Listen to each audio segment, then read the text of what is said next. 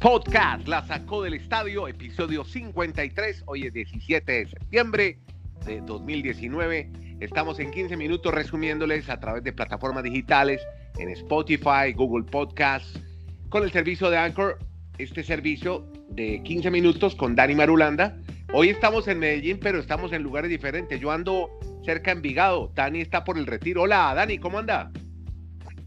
Hola, ¿qué tal Andrés? Todo muy bien. Y mañana les salgo desde Bolón Bolo, hermano, para que vea lo universal y global que es esta vaina. Bueno, vea. Entonces, a ver, venía después de bajarme donde Doña Rosa, de comerme unos frijoles vegetarianos buenísimos, te los recomiendo. Sí, buena, buena cazuela de frijoles, con arepa de chocolo con quesito. Eh, está, alcancé a ver el, uno de los dos tiempos del Barcelona por Borussia Dortmund. 0 a 0 el partido, Dani. 0 a 0 y tapó Ter Stegen atajó penalti, el arquero del Barça.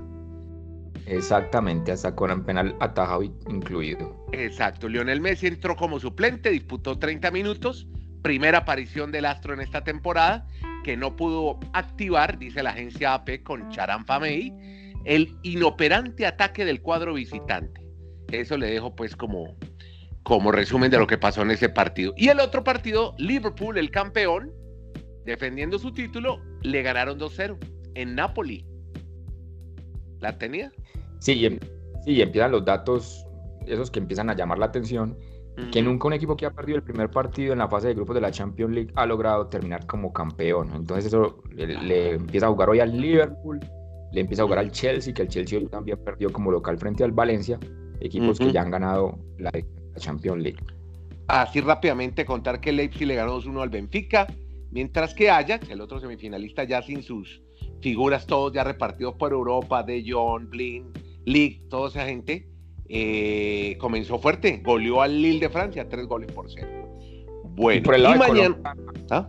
¿Ah? bueno, pero qué, qué pena decir por el lado de Colombia, pues la expectativa es que como son 12 jugadores de Colombia en Champions League, hoy cuatro con actividad, o al menos cuatro equipos con actividad, pues reseñemos que Wilmar Barrios jugó todo el partido en el empate del Zenit frente al Lyon. Sí. también jugó todo el partido Lukumi, John Lukumi, que incluso marcó gol, pero su equipo perdió 6-2 frente al Salzburg. Recordemos que él juega en el Gen, donde también llegó esta vez Carlos Cuesta, ese central de selección Colombia Juvenil, pero hoy no, no, no, tuvo parte del compromiso, estuvo en el banco, al igual que David Ospina, que hoy también estuvo en el banco del Napoli. Uy, ese David Ospina se va a cansar de chupar banca, hermano. Eso no hay nada de posibilidad de que llegue a ser titular. Ojalá en la Copa Italia. Vea, hagámosle, metámosle tipster a esto, ayudémosle a los orientémoslos, ¿no? No, no diga apueste por este. Ah. Vamos a dar una serie de informaciones sobre los partidos de mañana y ustedes verán a dónde meten sus cuotas. Entonces tenemos a Cristiano Ronaldo enfrentándose con su equipo la Juventus, partidazo contra el Atlético de Madrid. Tipster, Marulo, ¿cómo la ve? Es que está de visita en el Real Madrid, pero el Paris Saint Germain no tiene a Neymar, no tiene a Cavani, no tiene a su tridente, entonces el papel Real Madrid debería ser favorito mañana. El Atlético, Atlético. Juventus con Atlético, ¿no? Ah, no, es que usted. Ah, pero no me está... No, yo le hablé, le hablé a Cristiano. No, del primero. Eh, Ronaldo, estamos hablando de Juventus, Atlético. ¿Cómo ve ese? Ah, correcto. Ajá. Local el Atlético. Vamos con el Atlético y ya me dijo Real Madrid por el otro lado. Em, bueno, muy bien. Ah, es que quiero contarle el antecedente con ese partido de Juventus Atlético. Es que, eh, ¿se acuerda que Ronaldo hizo una vez tres goles en octavos de final? Y con eso eliminaron al Atlético en la temporada anterior. Bueno, muy bien. Bueno, antes de irnos con Eiffel, que usted tiene unas historias buenísimas, dos rápidas, una de tenis, Federer dice que va a decidir pronto si va a jugar en las Olimpiadas de Tokio. Su calendario está fijado hasta la, la final de Wimbledon el 12 de julio, el torneo olímpico arranca el 25 y termina unos pocos días antes de su cumpleaños número 39. Bueno, y estamos pendientes también de la Copa Labor, que se va a disputar en su país, en su ciudad, en, eh, Suiza. Dijo que está muy entusiasmado sobre la posibilidad de jugar en Tokio. Qué bueno tener a Federer en, en unos olímpicos, ¿no? Bueno, y la otra, esta de atletismo, antes de irnos con historias de NFL, que hay una, un contenido buenísimo que trae Dani en segundos, es que Rusia va a llegar a los Mundiales de Qatar con 29 competidores, pero van a participar como deportistas neutrales. Tendremos entre otros a Marilla Lasitkene, la única campeona reinante en el grupo, tiene el mejor registro del año, 2.06 metros en salto alto. Así que otra vez van sin bandera los rusos después de las investigaciones por presunto dopaje en los equipos de campeonato del mundo y equipo olímpico de Rusia. Bueno, ahora sí, NFL, porque ayer tuvimos el popular Monday Night Football y usted me, me puede decir qué tal estuvo esa derrota que sufrieron los Jets, los Browns arrollaron a los Jets y hay muchas historias alrededor de ese partido. Ayer se hizo la celebración de los 50, no años, sino temporadas, porque en 1970 fue el primer juego de Monday Night Football y precisamente también fue entre los Browns de Cleveland y los Jets de Nueva York. Entonces empezaron durante la transmisión, obviamente, a dar muchos datos y algunos bien llamativos, como por ejemplo, en ese 1970, esa primera transmisión tuvo nueve cámaras. ¿Sabe cuántas cámaras utilizan hoy en día para un partido de la NFL solo los lunes? A ver, ¿30? ¿Cuántas? 44 cámaras. No, qué locura. Y hay, y hay, 225 personas cada transmisión de Monday Night ah. trabajando, laborando durante esa emisión de... Es que para los americanos es el gran compromiso de los lunes en la noche. Es el programa, además quiero, quiero decirle, el que más rating tiene, siempre. Nielsen siempre sale de primero. Prime time, el Monday Night Football. Oiga, le fue muy bien a Odell Beckham Jr., ¿no? Sí, sigue obviamente, como conoce a la perfección ese estadio porque jugó con los Giants hasta temporadas pasadas, pues ahora en Cleveland se volvió a sentir allí como pez en el agua, normalmente en su estadio, y fue la figura esa noche frente a los Jets de Nueva York.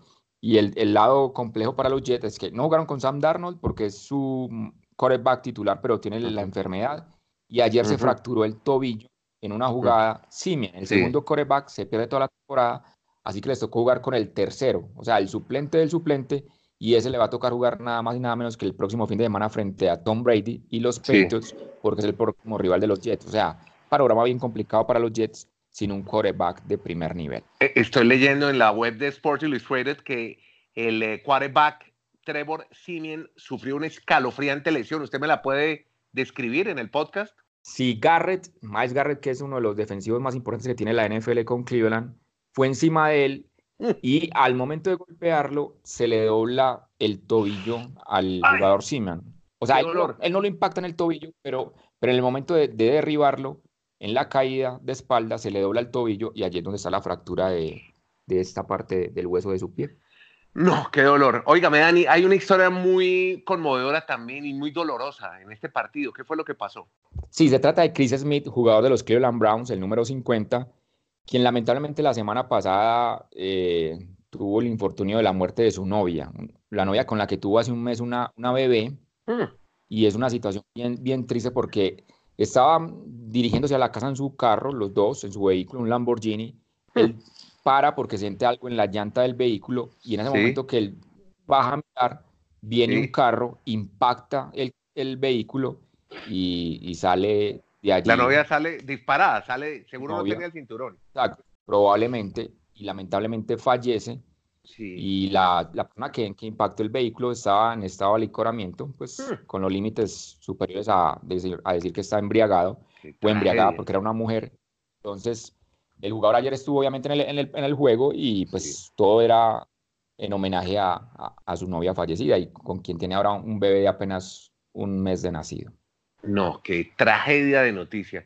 Bueno, vea, hablando de mm. tragedia, hombre, pasando página, pero también con lo que está pasando en la NFL, algo bien, bien particular, y es que las grandes estrellas, se está, es un hospital completo la NFL. Veo que está lesionado el quarterback de los Saints, está Breeze, Rotlisberger al fin también se pierde toda la temporada. ¿Qué es lo que está pasando, Marulo? Ya se están oxidando estos casi cuarentones, jugadores de 37, 38 años pero si estamos diciendo, Pero, si estamos diciendo hace unos podcasts, decíamos que no, que estos tipos se cuidan, que toman, no toman licor, que no van a fiestas, que tienen buenos hábitos alimenticios, que están muy bien casados. ¿ah? Pero parece que lo único que fuera inmune a todo eso es Tom Brady. El resto sí son como seres terrenales. Porque Roethlisberger entonces tiene la cirugía del codo y se pierde toda la temporada. El caso de Drew Brees va a tener una cirugía en el pulgar de su mano derecha de lanzar y va a estar por fuera seis semanas. Y hoy ha oficializado el equipo de los Giants que no va a jugar Eli Manning. O sea, todos esos mm. quarterbacks de los que estamos hablando, Andrés, han ganado el Super Bowl. O sea, han sido muy importantes para sus franquicias y ahora le van a dar la, la opción a, a, Jones, a Daniel Jones en el equipo de los Giants para abrir el partido del fin de semana, ya esperando entonces el relevo generacional para los Giants de Nueva York.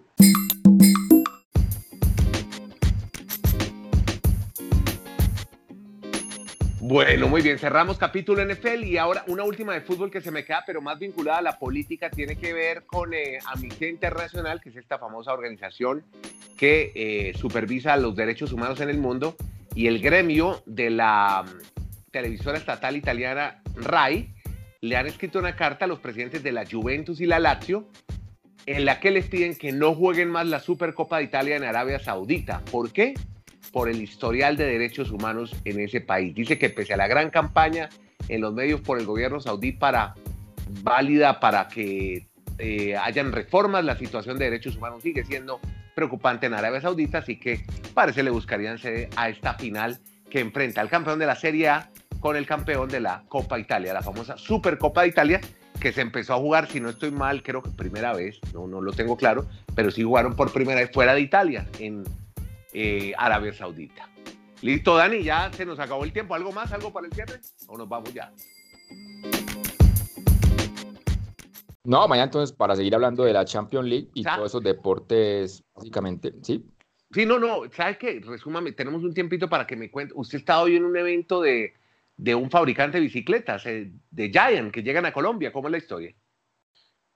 Sí, la multinacional Giant hoy estuvo presente, digamos, la heredera del creador de, esta empresa acá en el territorio antioqueño, hablando básicamente de la importancia que ellos tienen como la bicicleta como un instrumento de unión, de integración, algo más familiar y obviamente pues vienen a Colombia con el interés de empezar a apoyar, nos imaginamos en ese sentido, porque ven que Colombia obviamente pues es, un lugar donde se, se, requiere mucho o la gente utiliza mucho este vehículo yo creo que por ese lado, sí, que, que tener la, la, opción de estar con, con equipos World Tour o con ciclistas en el equipo del CCC, donde ellos son los máximos patrocinadores, pero creo que eso es como un primer contacto el que empiezan a hacer acá en Colombia en todo ese tema de las bicicletas. Bueno, pues ojalá la gente de Coldeporte, bueno, ahora Ministerio de Deporte, el doctor Lucena, eh, acompañe este programa que hace uno de los grandes fabricantes de bicicletas del mundo que quieren promocionar la bicicleta como eh, vehículo para uso de locomoción. Sobre todo, llama mucho la atención que en Colombia muchos niños se movilizan, llegan a sus escuelas en bicicleta.